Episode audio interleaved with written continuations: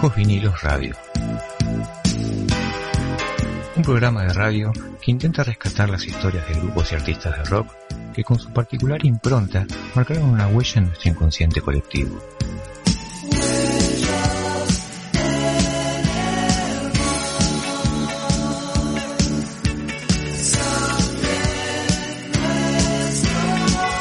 Estás escuchando Viejos Vinilos Radio. Música y más. Bueno,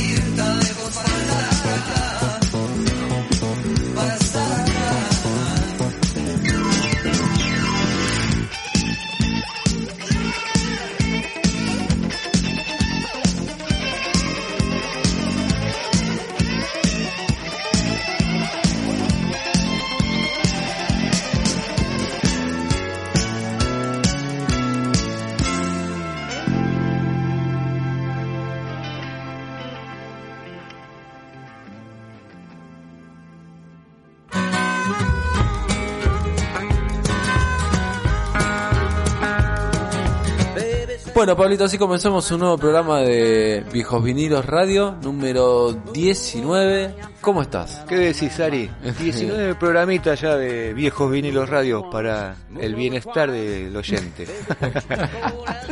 sí, y hoy con un programa eh, vamos a eh, hablar de dos bandas que se tocan en algún punto, The Police y Soda Stereo, ¿no? Exacto, The Police y Soda Stereo. Soda Stereo muy influenciado por, por The Police y hay un, nexo bastante fuerte entre las dos bandas, así que nos pareció apropiado, ¿no? Hacer un programita con, con los dos tríos. Sí, con, con los dos tríos. Una cosita que después vamos a, contar o eh, vamos a empezar a tratar es que en algún momento a, a, Gustavo Cerati, allá por el año 2007, le ofrecieron formar parte de, de la banda de The Police. Él ya había grabado previamente en un disco homenaje allá por el 97, si no me equivoco, y le ofrecieron allá por el 2007 que integrara la banda, que se volvió a juntar después de 30 años para un para una gira por Latinoamérica. Pero bueno, eso después lo vamos a comentar un poquito. Sí, creo con Andy Summers, creo que, que estaba con uno de los Police original, ¿no? En, sí, en aquella sí, banda. Exactamente. Así que, Pablito, ¿qué te parece? Vendemos que vamos a tener a, al Zorrito, ¿te, ¿te, parece? Al Zorrito Bon Quintiero hablando un poco de, de su incursión por Soda. Sí, tenemos al Zorrito acompañándonos, hablando un poquito de su participación en Soda. Algunos dicen el cuarto Soda, otros dicen que el cuarto Soda es Twitty González. Vaya uno a saber quién se queda con el título del cuarto Soda, pero nosotros tuvimos al Zorrito Bon Quintiero contándonos un poquito de todo esto. Bueno, entonces, si no te parece más, vamos con el primer tema, ¿puede ser? Sí, señor, arrancamos con entonces con el bloque internacional y los dejamos con Roxanne y ya nos metemos en la historia de The Police. Station.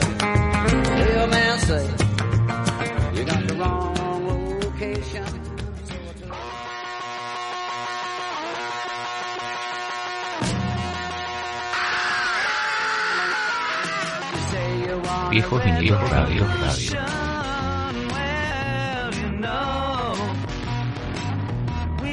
Rock internacional.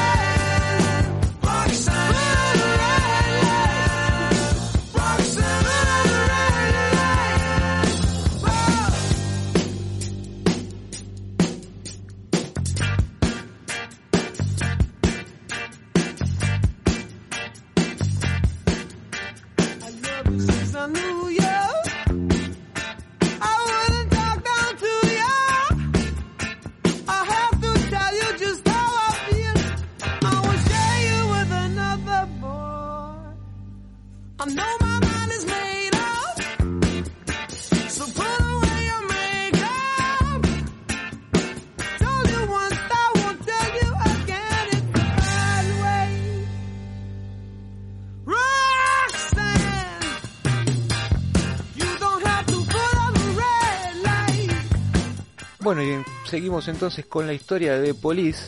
Y qué contar de este trío, ¿no, Ari? Sí, Nacido allá por los años 76, 77, originalmente no estaba Sting. Estaba, formado por Stuart Copeland, Andy Summers y tu tocayo, Henry Padovani en sí, guitarra. sí, sí, yo lo fui a visitar hace unos años a, a, a- a su- A Henry. Sí, a Henry, a Francia, porque es de origen francés. Eh, así que bueno, ahora voy a aprovechar de volver a verlo ahora que está Messi allá en el Paris Saint Germain. Eh, mentira, en realidad no tiene nada que ver conmigo. Pero bueno, ¿qué va a ser? Solo, solo comparten el apellido nomás. Eh, exactamente. Este, bueno, lo cierto es que empezaron ellos tres este, tocando, el- estamos, recordemos que era la época de- de- del punk, ¿no? Del, naciente. Empezaron como tocando punk y terminan incorporando después a Sting y en un principio iban a hacer un cuarteto. ¿Por qué incorporan a Sting? Porque aparentemente Henry Padovani no, no era un gran guitarrista. De hecho, lo- lo- los primeros temas, los primeros simples que graban con, con la banda, las guitarras las termina tocando Copeland. O sea, no, no estaban muy de acuerdo, pero bueno, había una gran amistad con, con Henry Padovani, por lo cual decidieron en principio intentarlo como cuarteto hasta que Sting se cansó y dijo, por favor, denle salida. Este, y así es como queda formado el, el trío de Sting, Copeland y, Andy Summers, ¿no? Sí. Andy Summer que venía de tocar con, si no, si no digo mal, con algunos monstruitos, ¿no? Con Clapton, con Jimmy Page, con Hendrix, o por lo menos en, había tenido contacto con ellos. Claro, sí, Andy Summers ya venía, venía guitarreando lindo, diríamos por estas pampas, con lo cual, o sea, el pobre Henry Padovani no tenía mucha competencia, ¿no? O sea, no, no había no había casi forma de que integrara la banda. Pero bueno, lo cierto es que la, la entrada de Sting también como que les cambia un poco la, la imagen a- al grupo, ¿no? O sea, Sí. empezaron a funcionar lo que era jazz. Eh, Sting eh, básicamente es un músico de jazz. Y le incorpora a la banda el jazz, el reggae, y después empiezan a, a incorporar un poquito lo que era el, el New Wave. Y terminan siendo, en un principio, como decía Andy Summers, este, eran una banda de punk falsa, en realidad. O sea, tenían que hacer algo de punk porque era lo que se escuchaba, pero no, no era su, su esencia, ¿no es cierto? Un- una banda que sacó en estudio cinco discos, ¿no? Si, si no digo mal. Em, Sacó cinco discos, desde el 78 al 83 sacaron cinco discos. cinco discos de estudio. Eh, en ese periodo que va del 78 al 83, vinieron a Argentina, ¿no? Ellos hicieron gira en Argentina, creo que por los 80, no te sabría decir bien el Sí, año sí, que yo- estuvieron por yo acá. Te, te digo si querés. En 80 hicieron tres shows. El 14 de diciembre en el New York City, en el boliche. Ajá, el famoso University. El 15 en Obras.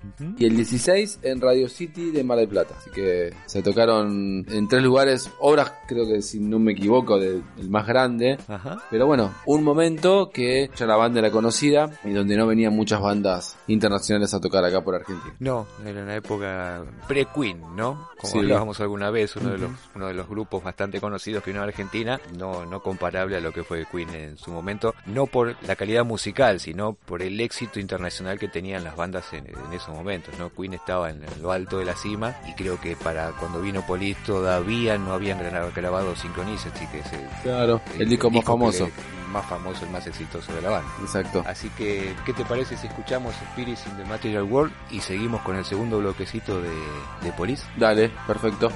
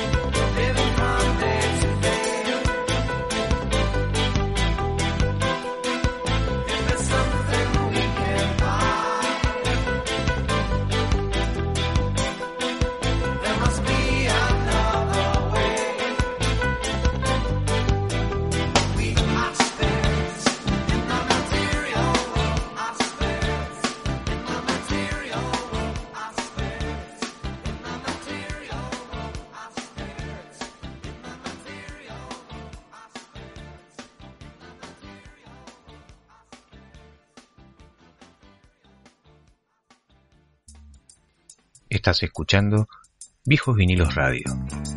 Música y más. Bueno, y continuamos con la pequeña historia de, de The Police. Como comentabas antes, de 78 al 83 ellos hacen cinco discos que fueron muy rápidamente y cronológicamente Oulandos de Amor en el 78 con los clásicos Roxanne y Soul Lonely. En el 79 hicieron Regata de Blanc, que tiene mensaje en una botella, Bring on the Night, Walking on the Moon. Vamos diciendo por si algún oyente Sí, sí. dice, ah, ¿dónde estaba ese disco? Ese tema está en este disco, vayan a, a comprarlo. Señata Mondata en el 80, Don't Stand So Close to Me y un tema que es a mí no me gusta ni un poquito, que Ah, es de Du Du. Du de Da Da Da, que fue un exitazo. Sí, Incomprensiblemente fue un exitazo. Claro. Este, en el 81 sacan Ghost in the Machine, Sí. con el tema que estábamos escuchando anteriormente, que es Spirits in the Material World. Y en el 83, el último disco con el que hacen la última gira, Synchronicity, que tiene el tema Every Breath You Take, o Exacto. Cada vez que respira, que es el tema que cuando decís de Police, todo el mundo relaciona este, instantáneamente. Con este disco hacen una gira que duró hasta precisamente el 4 de marzo de 1984, Ujú. fecha en el que hacen el último recital en Melbourne y se separan. Nadie avisó nada, no hubo prensa, no hubo aviso oficial, simplemente no tocaron más. Dejaron de tocar y desaparecieron. Cada uno siguió con sus carreras, pero como de Police, desaparecieron hasta ya entrado los 2000, ¿no, Ari? Sí, en el año 2007. En, 2000 año- no, en el año 2007 también aparecen eh, en una presentación de los Grammys y aparecen gritando Somos de Police y tocan Roxanne, ¿sí? Luego se hace, se organiza una gira a nivel internacional donde hicieron alrededor de más de 150 conciertos, donde tocan en Estados Unidos, México, Chile, Argentina, Brasil, Japón, España y Canadá, donde dan inicio a la, a la gira y terminan en Nueva York en el año 2008. Exacto. Hay una, una nota que estaba leyendo el otro día sobre Sting, Sí. en donde Sting cuenta un poco por qué la separación, ¿no? De, Sí. de The Police. Y según él mismo, el problema lo tuvo él con el consumo de, de drogas, precisamente con, con la cocaína. Él, él Sí. admitía que se había convertido en un monstruo, decía. Textualmente decía, la cocaína es la droga más patética y estúpida. Mm. Había puñetazos prácticamente cada noche. Incluso tuve una fisura en una costilla después de una pelea bastante agitada con Stewart. Me había convertido en un monstruo total, competitivo, arrogante y agresivo. Creo que está todo dicho porque no siguieron juntos, Sí, ¿no? sí, y sí. por qué pasó tanto tiempo para, para volver a juntarse. Pero estando juntos arriba del escenario, la verdad que sonaban infernal, ¿no?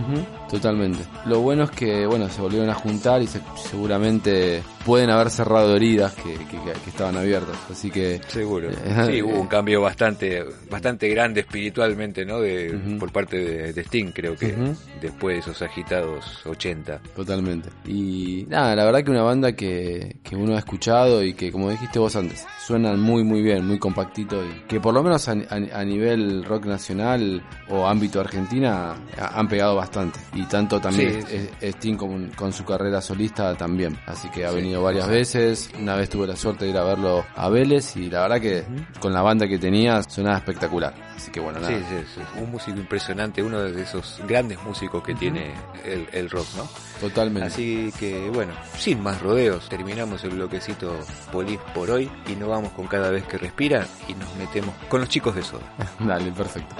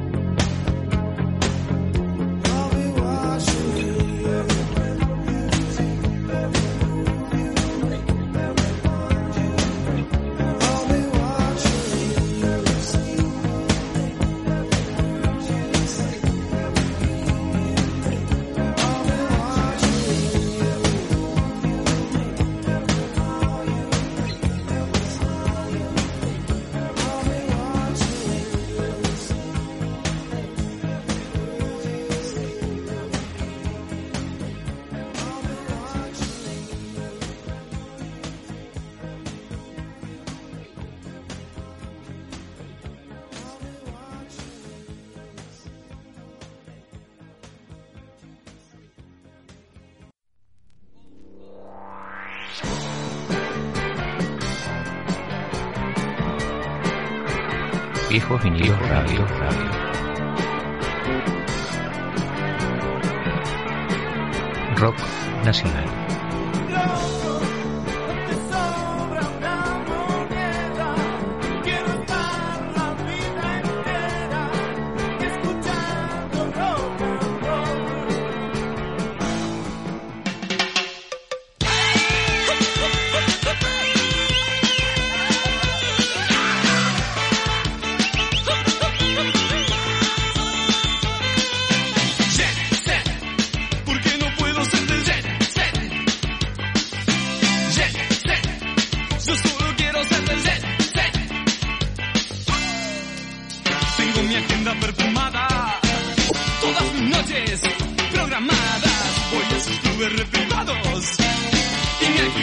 Convertible colorado con esa gente diferente.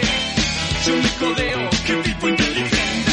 Tengo el bolsillo agujereado, pero al menos tengo un Rolex. Lo he logrado.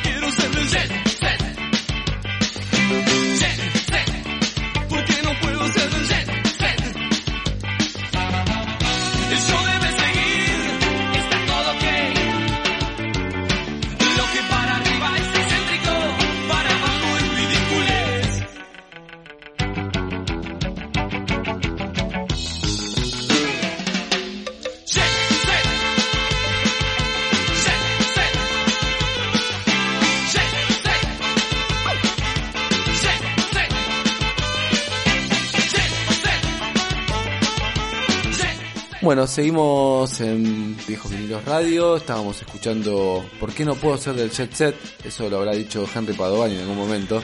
Nada, mentira. Eh, Soda Stereo, gracias totales, eh, dos juntadas, o sea, un final y, un- y un- y una vuelta. La banda liderada por, ah, la banda integrada por Gustavo Cerati, Gustavo Adrián Cerati y Héctor Pedro Juan Bocio, más conocido como Z, ¿sí? Y Carlos Ficha, que más conocido como Charlie Alberti. Charlie Alberti, exactamente. Eh, nada, una- nada y nada menos, una banda que tiene bastantes discos en, en, en estudio, Soda Stereo en el 83, Nada Personal en el 85, Signos en el 86, eh, después graban un primer disco en vivo, Ruido Blanco en el 87, Doble Vida en el 88, Canción Animal en el 90, Dynamo en el 92, Sueño Stereo en el 95 y el Unplugged Confort y Música para Volar del 96. Después los ven- vendrán los discos en vivo de la despedida y de la gira Me Verás Volver, entre otros. Atando cabos y, y ya te dejo con, con el tema de, eh, de Police y demás. Si bien en- el primer disco que graba Soda es Soda Stereo, en el 83 eh, solían tocar en un circuito de pubs que incluía el Café Einstein, Cero y el, y el Stud. Y, eh, por ejemplo, compartían escenarios con Sumo, ¿sí? Claro. Y Lucas llegó a cantar un tema de The Police con, con ellos en el Einstein. Ajá, Digo, como para... Otra cosa de lo que decías vos también cuando hablabas de la historia de, de The Police, que viste que en un momento decías que, bueno, en un momento dijeron, podemos ser un cuarteto, pero pongámonos las pilas y somos un trío. Claro. Algo parecido también le pasó a, a Soda Stereo. En un momento ellos eran un trío, cuarteto, Richard Coleman era como el cuarto Soda en un momento, y el mismo Coleman le dice, bueno, chicos, pónganse en las pilas, decídanse y yo me voy y ustedes sean, sean tres. O sea, como que le dijo, tienen que ser un trío, no, no, no va a ser un cuarteto. Yo estoy sobrando. Así, exactamente. Igual Coleman después participó en muchos periodos también como el zorrito en, en la banda, Claro. ¿no? Para contar esta banda un montón de cosas, un montón, Sí, millón- millón- lo, lo que es interesante, es interesante, es gracioso Sí. porque cada tanto sale alguna que otra nota que le han hecho a, a Gustavo Sí. junto con Charlie, siempre bromeaban con el tema de que, que Charlie Alberti eh, llamaba para hablar con la hermana de, de Gustavo. Y creo que producto de esas llamadas de Charlie a la casa de, de Gustavo es que terminan juntándose con, con Z y, y Charlie haciendo el, trío, porque el tema era eh, Cerati y Z ya eran amigotes y bueno, la idea era hacer algún grupito que tocara temas muy polis, muy de Cure, ¿viste? Y, y toda esa onda media punk, new wave, post-punk. Pero para ese mismo momento en que ellos estaban en esa búsqueda, Charlie Alberti se quería levantar a la hermana de Gustavo, ¿sí? Se quería levantar a la hermana y llamaba por teléfono para hablar con, con la piba. Hasta un cierto día levanta el teléfono de Cerati. ¿no? Porque ya la hermana de Gustavo no, no la quería tener más porque decía que era un pesado, yo qué sé cuánto, termina levantando el teléfono Gustavo Cerati. Y la cuestión es que terminan conversando Gustavo y Charlie Alberti y lo convence de ir a, a- a formar parte de- del grupo junto con Zeta Bosio, ¿no? Ujú. Recordemos que Charlie Alberti es el hijo de Tito Alberti. ¿Quién es Tito Alberti? Tito Alberti era un famoso baterista de jazz, que es ni nada más ni nada menos que el autor de la canción El elefante trompita, No la sabía esa, ¿eh? que no es poca cosa. Muy buena. ¿Sí? Este, la cuestión, bueno, que terminan hablando de ellos, se olvidaron de la hermana de Gustavo y arrancaron ya sus andanzas por los famosos antros, estos que has nombrado vos de sus comienzos, ¿no? El, el Stade, este, New York City y demás. Pero bueno, la cuestión que no sé si se habrá levantado después de la hermana de, Gustavo. No tengo idea. No sé, pero en un momento de eso que estás contando vos, acá rescato del también mi querido Enciclopedia Rock Nacional 30 años, que cuando deciden que Alberti va a formar parte de la banda, le dice Gustavo, el pelo te lo cortás. Eh, le dijo Gustavo a Charlie que andaba en shorts y con unas laras muy largas para el New Wage que pretendían lo- los chicos. También una, una anécdota. Cortita, cortita, pero al pie, pero también que hace referencia a lo que, Sí, a sí, que porque veníamos hablando. Andaban con. ¿Te acordás que tenían todos los pelos parados, los ojos Sí. pintados? Andaba, creo que la mitad de los jóvenes del país después andaban todos vestidos así, ¿no? Sí, como de Que yo me recuerdo que estaban todos maquillados. tipo de Cure, ¿no? También que Pero bueno, claro, era toda la onda en esa época, ¿no? Así que hagamos una cosa, si Dale. estás de acuerdo, Sí. te invito un té para tres Dale, y vamos al segundo bloquecito. dale, perfecto, dale, buenísimo.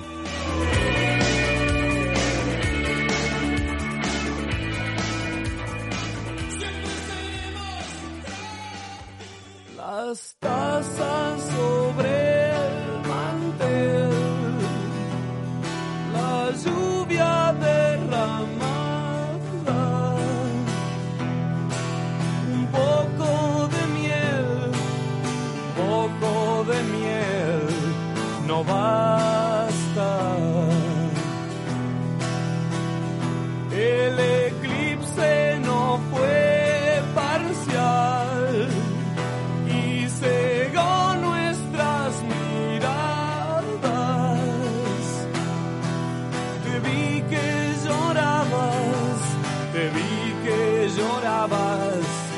por él. Te para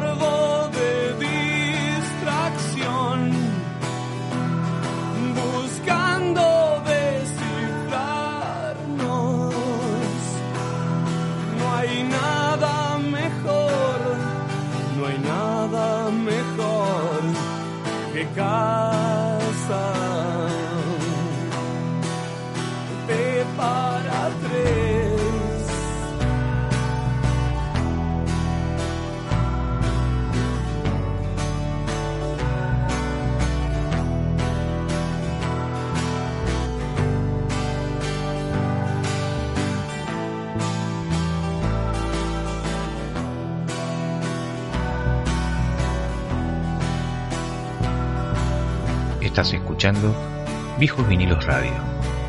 Música y más.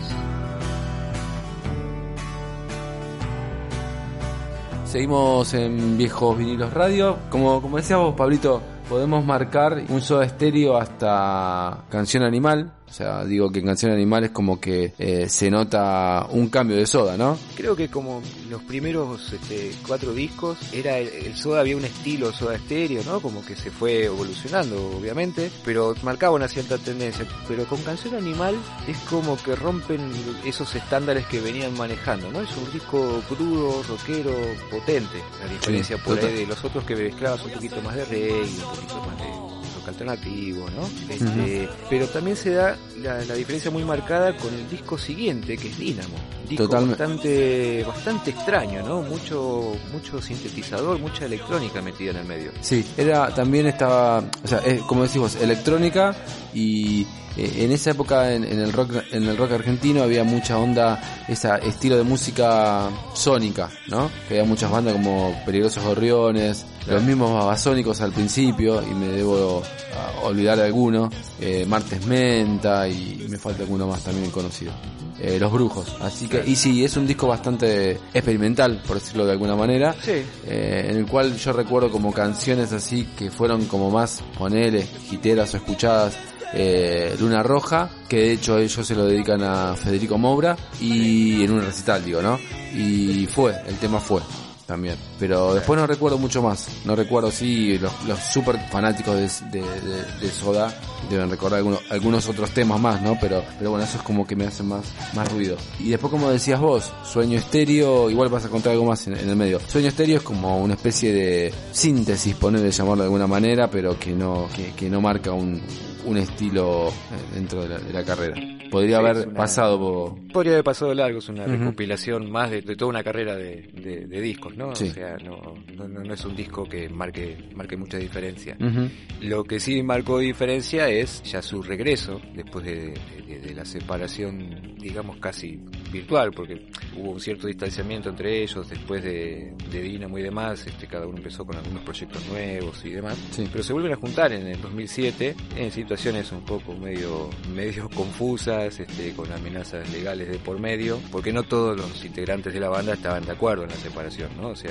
Gustavo decidió de separar a la banda, eh, Z trató de convencerlo, medio que no lo logró y se dice que Charlie amenazó con, con iniciar acciones legales y se separaba tan abruptamente la banda, porque teniendo en cuenta más que nada que atrás de ellos tres ahí había una- un equipo de gente enorme trabajando Total. y que de un día para otro se iban a quedar sin laburo, ¿no? Y aparentemente logran convencerlo a Gustavo de hacer por lo menos unos recitales, una gira de despedida que fue la, la gira de despedida que duró hasta el 2008, ¿no? La de. Me Volver. Sí, sí, totalmente. Y aparte ya, ya Cerati estaba en... Nada, había eh, sacado un montón de discos solistas, así que bueno. Y hablando de los últimos recitales de Soda Stereo, uno de los que participó en, este último recital es nuestro próximo invitado, ¿no, Ari? Exacto. El zorrito Bon Quintiero. Un lujo haberlo tenido, el zorrito. La verdad que... La verdad también es súper accesible y, y nada. Este, al principio costó engancharse y después le dio para adelante y no lo podemos parar. Eh, así que eh, le aconsejamos que escuchen el reportaje entonces, ¿no? Sí, sí, porque habla de Soda, habla de Gustavo, habla de Charlie, este, interesante, muy, muy lindo, muy linda entrevista que tuvimos con, el zorrito. Dale. Bueno, vamos a escuchar el reportaje entonces. Hola Zorrito, Bien. ¿cómo estás? Bien. ¿Qué dicen? Bien, acá estoy. ¿Cómo va? Gracias por el tiempo y por onda. Imagino que está a mil. A mil. Llegó el fin de año. Como te comentamos en, la previa, vamos a hacer un especial de Soda y teníamos ganas de hablar un poquito con vos, que participaste en varios discos, en Nada Personal, en Signos. Contanos un poquito de la experiencia. Fue realmente una experiencia muy, muy novedosa. Yo era muy chiquito, tocaba en suéter y los conocí. Fui a la sala de ensayo el primer día. Me puse a zapar con Gustavo. No habían llegado ni, ni Charlie ni Z. Y fui con mi teclado y empecé tocando uno o dos temas de invitado. Muchos shows que fui de onda. Eh, a veces no, no podía tocar con ellos porque tocaba con suéter. Hasta que un día Gustavo ya venía tocando tres, cada vez más temas y Gustavo me dijo, me planteó la posibilidad de que fuera a todos los shows, o sea, que dejara suéter para pasar. Bueno, lo pensé un poco y, y me gustaba la, la- la idea de tocar con gente joven, más, más cercana a mi edad, teniendo muy en claro que la oportunidad de suéter fue la, realmente la, importante porque es la que me, me dio la primera oportunidad.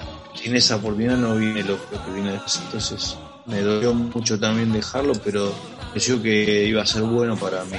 Era nuevo, estar con gente nueva también. Veía yo un potencial de la banda también que arrancaba. eran unos bichos raros primero, pero, pero después eh, yo sabía que, que iba a crecer esa banda y que la, la compañía de, de discos le iba a poner plata y proyecto y iba, se iba a trabajar bien. Y bueno, así pasó.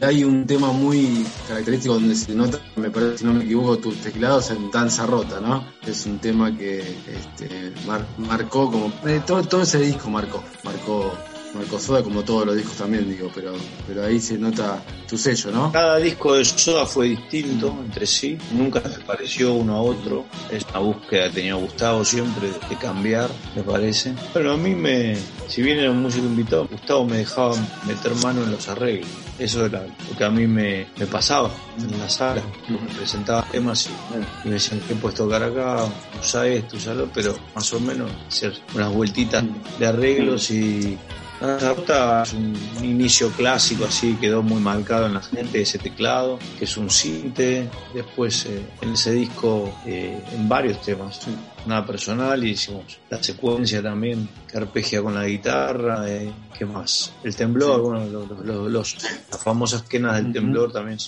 fueron muy festejadas por la gente. Y ese era mi rollo con, Mm. con ellos.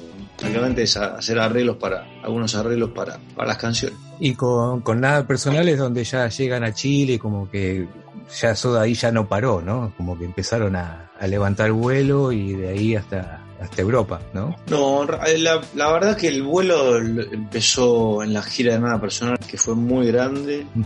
O sea, después de los tres horas, hubo una gira en Argentina, de provincias. Sí. Ahí es donde realmente empezó el, el rollo. Y el primer cruce de los Andes, bueno, fue a la televisión, como se trabajaba en esa época.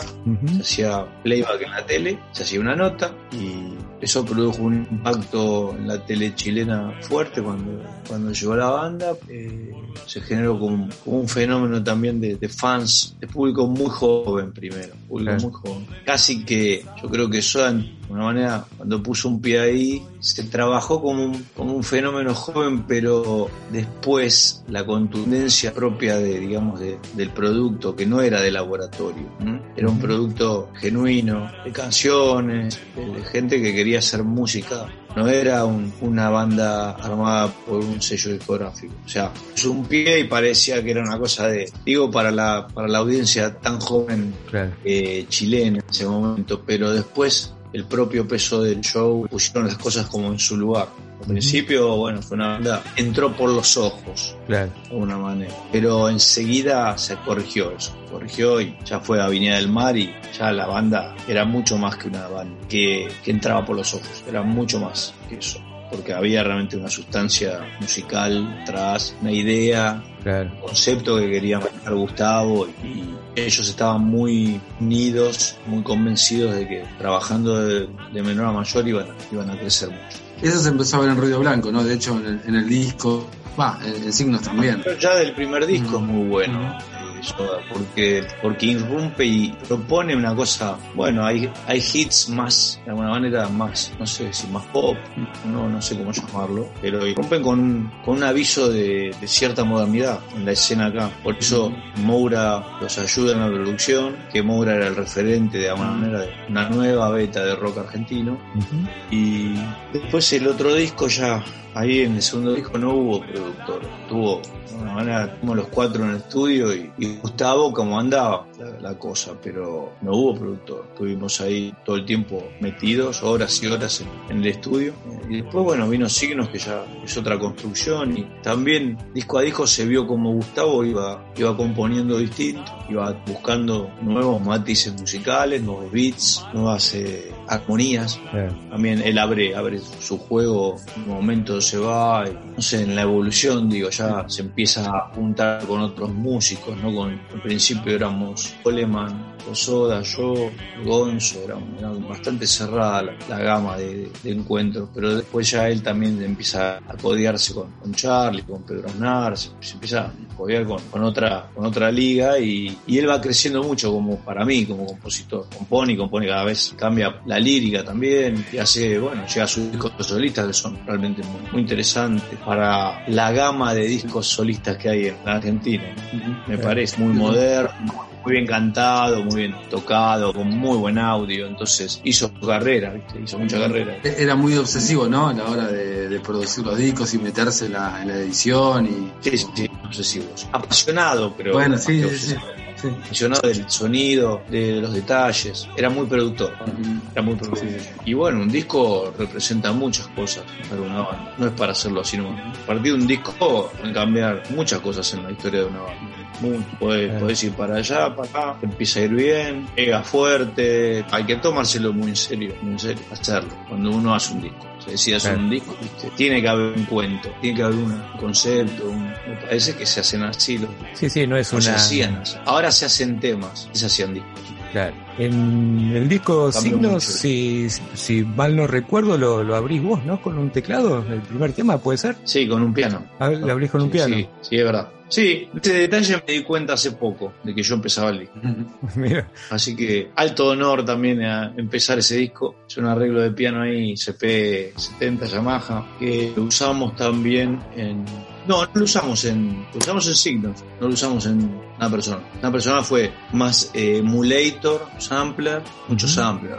Ya en Signos fue el piano CP70 y el organ Hammond. Tiene temas, pero como, como decías vos, de la, de la búsqueda así musical de, y letrística, perdón, sobre todo de, de Gustavo. Por ejemplo, El Rito es un temazo a letra y, y es muy distinto las letras a, a las ante- al disco de nada personal. No existes, es como que, que también ahí, como decías vos antes, como que Gustavo siempre hace una búsqueda, como todo músico, ¿no? Fue cambiando. Mm. Cambiando de, disco a disco y para mí fue evolucionando también la, la manera de escribir. Bueno, los discos solistas de él son, son muy delicados también a nivel de letras. Pero bueno, eso también quizás es una sensación mía, porque de, de- haber estado, en- cuando vos estás adentro de, de los discos, ¿no? de los ensayos, cuando no estás adentro, escuchás. Lo, yo lo, lo viví diferente.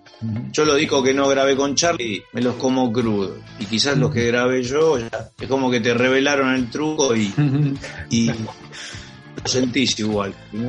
Y a mí con lo de Soda también me pasó poco eso. Sin embargo, escucho quizás los de Gustavo Sol- Solitas que me parecen, me parecen elevados, me parecen modernos, de muy buen gusto. Desde el audio hasta, hasta las letras, menos quizás, menos pomposas. De, de- de- bueno, esto es una escalada de alguna manera también a- al cielo, ¿verdad? como, como, como ir para arriba año tras año haciendo cada vez mejores canciones, escribiendo mejor. También, bueno, hay periodos de, de inspiración baja y hay inspiración alta. Y después la gente decide también qué hacer con sí. esos discos. Sí, o la seguro. verdad que lo decide, la gente, no lo decide ni, ni la crítica ni, ni uno mismo. Yo creo que lo decide la aceptación y el placer que pueda producir la obra musical en la gente. Sí, es como dicen, ¿no? Que eh, la- las canciones dejan de ser del artista y pasan a ser de la gente una vez que se, que se hizo público, ¿no? No sé, yo creo que son del artista porque el artista sigue cobrando los derechos Seguro. y las regalías, pero digo que la gente es la última, digamos,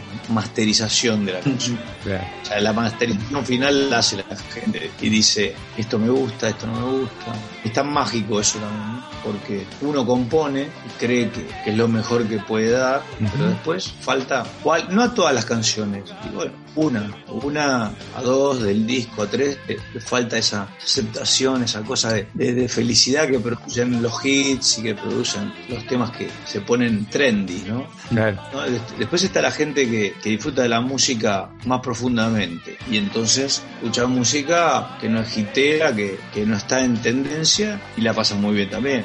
Seguro. Yo me quedo con esos discos, ¿no? Quedo con, con esa sensación de, de la música que quizás no es tan celebrada por el mainstream y sí por la gente que, que realmente hace de esto parte de, de su cultura personal. A mí me gusta eso. Me gusta mucho que esos discos que pegan en la cultura personal. Te quería preguntar, ¿qué discos de los cuales vos no participaste de Soda Stereo te, te vuelan en el cerebro, como vos dijiste con algunos de Charlie? ¿Y qué canciones de Soda? Yo, la, lo que pasa es que me tocó a mí también hacer unos shows de sueño estéreo. Ahí me, involucré en otros discos. Yo estaba ya tocando con Charlie, y realmente cuando yo entré a tocar con Charlie, digamos, pasé a, a otra universidad, ¿no?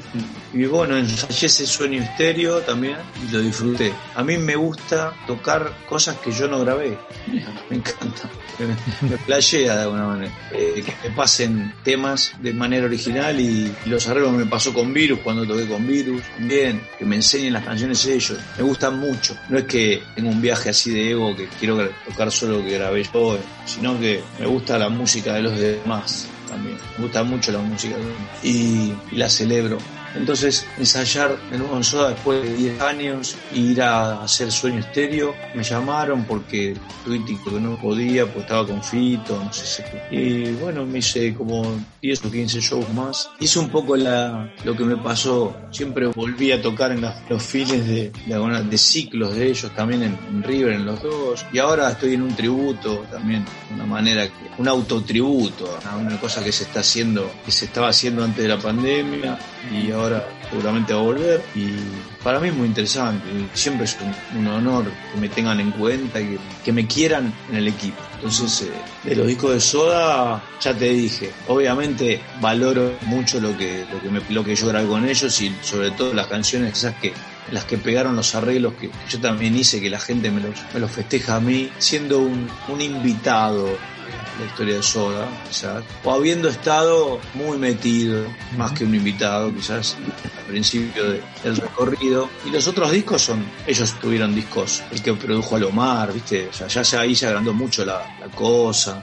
Eh, pero también te digo, revisé mucho las canciones de, de Gustavo Solistas y también me gustan mucho. Es otra energía, es otra otra película lo, lo que lo que hizo el solista con, con Soda. Soda era, como una máquina gitera y, máquina de, de, de moler estadios en el sentido tiene Soda tiene como la marca esta de haber explotado en Latinoamérica Claro. cosa que no le había pasado a nuestras máximas leyendas, que sí eran conocidas en Latinoamérica, pero que no explotaron comercialmente. Soda sí le pasó que explotó. Lideró como el concepto del rock latino, lo lideró. Muy arriba, de ahí vino todo lo que fue un poco el rock mexicano, el nuevo rock mexicano, ¿no? La maldita vecindad, eh, Café Tacuba, otras bandas también, lo colombiano, lo chileno también un poco. Pero antes de eso, el rock eh, argentino era, era de culto Claro. en Latinoamérica. No era de consumo más, de mainstream, de consumo masivo. Era de culto.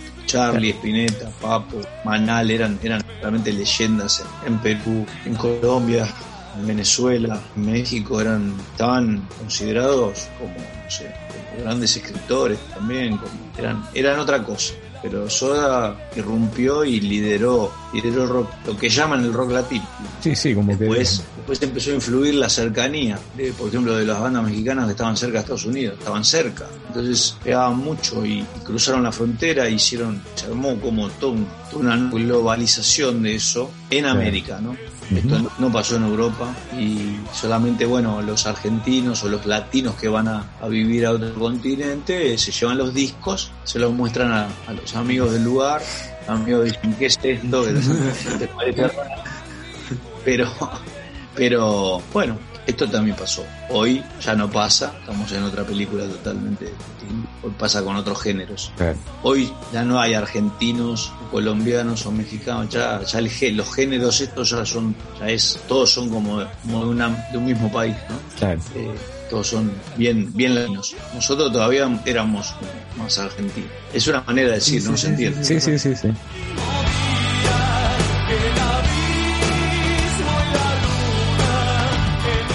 De los discos de, Gustavo, no sé, por, por- por decir uno, ¿no? Porque todos son, son muy buenos. Pero el último disco, como que Cactus es un tema como que es distinto y a la vez es sublime, no sé, desde lo musical, desde la letra. ¿Qué te causa ese tema? Para mí es como el Cerati a la máxima elevación. Igual hay un montón de temas hermosos, ¿no? De la, de la larga carrera solista. ¿eh? No, hay muchos. Yo hice algunos, vivos eh, repasando temas de él y obviamente los grabé, después los saco encima, más o menos. Conozco el, el mecanismo de cómo tocarlos y, y hay lindos. Hay uno que me gusta mucho que se llama... Soy malo para los nombres. Otra piel. otra piel. Por ejemplo, es una canción muy linda, muy dulce, que va cambiando la armonía, va pasando de, de- de tónica a otra tónica. Yo a veces cuando toco esas canciones digo, me hubiera gustado trabajar con Gustavo para algunas canciones, de- de- teniendo esa previa que yo tuve con él. Claro. Hubiera sido muy, muy nutriente para mí, porque ya más grandes, más adultos, más, más curtidos, con un conocimiento, capaz que hubiéramos hecho lindas cosas. Pero bueno, eso no, no pudo ser y, y para darte ese gusto están las canciones grabadas y uno toca arriba y, y yo lo hago muchas veces. Lo hago no solo con las canciones de él, sino con otros. Toco como si me invitaran a grabar Claro. y pongo mis arreglos ahí. Y ah, con lo de Charlie, con, con Charlie también. Lo que pasa es que con Charlie, a veces la posibilidad de tocar en la banda también te lo, de- te lo permite hacer en, como en las versiones en vivo. Poner cosas que no están en los discos, pero que suenan, que suenan bien y eso es un flash también. Claro. Ese, ese permiso que da Charlie a veces para tocar lo que no está grabado, pero que tiene que estar en armonía y, y en tempo, salvo que sea muy disonante y que, o que a él le parezca imprudente eh, hacer una... O sea, ¿no? entonces él te lo marca enseguida porque tiene orejas cuadrofónicas, no en estéreo. Él le escuchan, ¿qué haces? No toques. No, eso no. Pero si no, no, te deja. Si acompaña bien, te deja.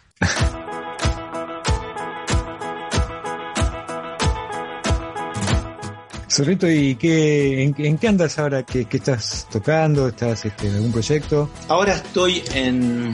Estoy por volver a la tele por tres meses. Voy a hacer una temporada de televisión otra vez. Mi fanatismo por, por el show, el show de TV donde dejan tocar, siempre me complica la vida. Pero, digo porque hace toda la invitación y después, bueno, tengo que. La tele no es un lugar tan cómodo para tocar. Pero bueno, una vez que te dejan tocar, como siempre dije, esos minutos que le robamos a la, a la tele clásica para, para hacer música en la tele, no me los quiero perder y como ya lo hice tantas veces, lo voy a volver a hacer por tres meses a partir de, de octubre.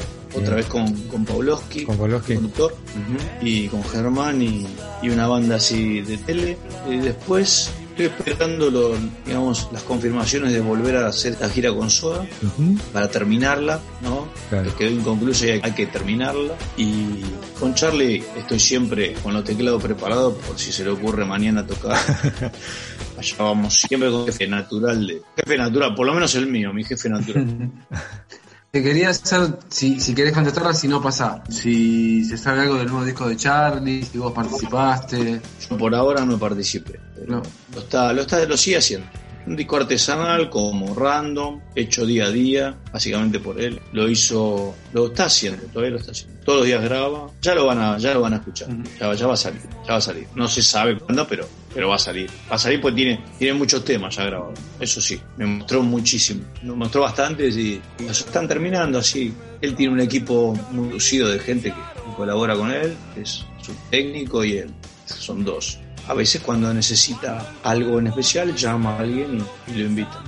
Perfecto. En mi caso, bueno, él es tecladista, me, me cuesta, me cuesta más mi hermano, pues él es eh, su propio pe- pianista y su propio tecladista. así que- Pero no importa, yo estoy para, para, realmente siento con él una gratitud muy grande y ya con que me invite a escuchar los, los temas un rato y a charlar con él ahí al estudio, que nos caguemos de risa, me siento como también adentro de un poco de- del universo de él, que es un lugar a- al que mucha gente le gustaría acceder para compartir, para compartir con alguien que, que es, es tan importante para la cultura de, de la Argentina, la cultura musical y, bueno, yo sí, muy privilegiado, como, como muchos de mis compañeros, en acceder, en entrar a ese mundo, a esa máquina de ser feliz y, y aprender, aprender más sobre, sobre este hermoso mundo de, de las canciones de, rock argentino, la historia, cómo tocarlas, cómo hacerlas sonar y compartir con, con una leyenda tremenda, tremenda de nuestra, de nuestra música.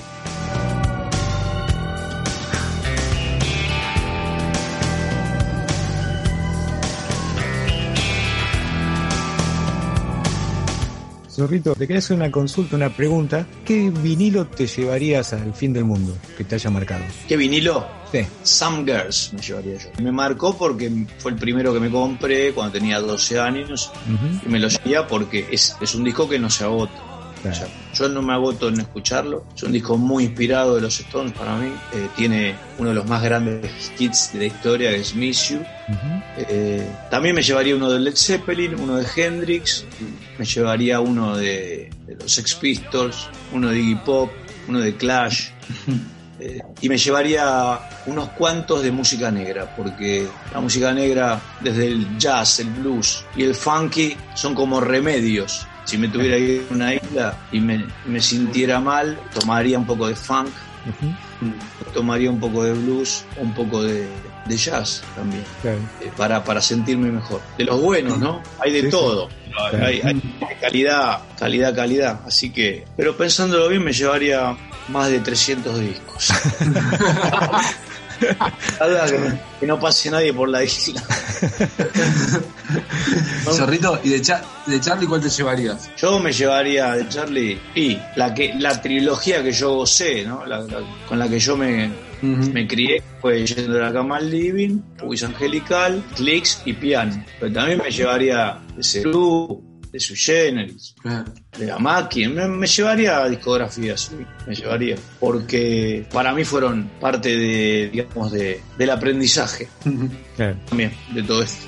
Bueno, Zorrito, te queremos agradecer el, el tiempo, la, la predisposición por, por estar en el programa y bueno, que sigan los éxitos y esperemos que pronto se pueda hacer la, la gira de, de Gracias Totales, ¿no? Que sigan, que sigan, sí. bueno, y para ustedes también, ¿eh? que estén bien, cuídense y nos vemos siempre por ahí a través de, de la ilusión musical. Dale. Dale. Muchas gracias. Abrazo grande, Zorrito. Abrazo.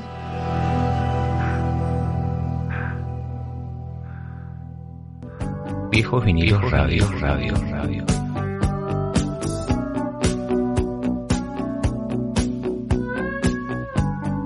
Música y más.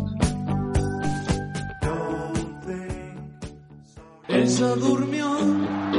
Bueno, Pablito, nos vamos despidiendo de este programa. La verdad que estuvo, la verdad me, me gustó mucho hacerlo. Y antes de irnos, adelantamos en el mes de García, que vamos a hacer dos especiales. Sí, señor. El próximo va a ser con la etapa solista de Charlie, de Yendo a la Cama al Living a Random y lo, y lo que vendrá. Y el segundo será con toda la etapa de Sui, La Máquina y Cerú. Y por su también. Exactamente. Y alguna que otra perlita seguramente encontraremos perdidas en el Claro. arcón de viejos vinilos radio. Así que Perfecto. en el mes de Charlie, que eh, pastillita, este mes también cumplió 70 años Sting, hablando de todo un poco. Mira nos vos. olvidado de decir. Sí, señor. Así que volvemos a, a viejos vinilos, los próximos dos programas dedicados al maestro prócer, leyenda del rock argentino, Charlie García. Exactamente. Bueno, nos encontramos la semana que viene con De Música Ligera. Gracias totales. Yo estuve ahí, no sé a quién le importa, pero yo estuve ahí. Y también eh, gracias totales y grasas totales. Averigüen de quién es ese. sí, señor. Hasta la semana que viene, Ari. Hasta la semana que viene.